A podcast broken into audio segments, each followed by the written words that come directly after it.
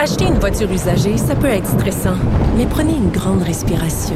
Et imaginez-vous avec un rapport d'historique de véhicule Carfax Canada qui peut vous signaler les accidents antérieurs, les rappels et plus encore.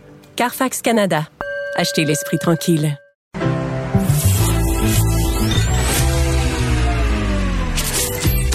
Caroline Saint-Hilaire. Caroline Saint-Hilaire. Un été pas comme les autres. Cube Radio. Bonjour, bon vendredi. Ben oui, 7 août, 7 août. Et c'est enfin vendredi, alors euh, j'espère que vous allez bien. Et euh, très contente d'être au micro encore une fois ce matin. On a une belle émission pour vous. Et euh, je ne sais pas si vous avez vu une nouvelle qui vient de tomber. En fait, ça fait quelques minutes quand même. le ministère des Relations internationales nous apprend qu'ils viennent et avait quitté la politique finalement. Et euh, donc, euh, la CAQ était assez fière à l'époque euh, de, cette nomination-là.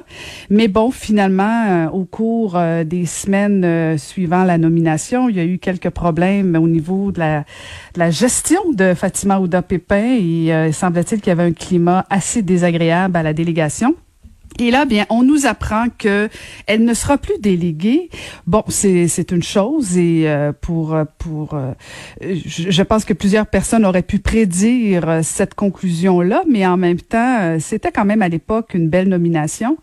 Mais là, c'est qui c'est qui me fatigue un peu, je je je vous l'avoue, c'est que le gouvernement nous dit que les détails ne seront pas dévoilés, ils sont confidentiels, les détails de cette fin d'entente.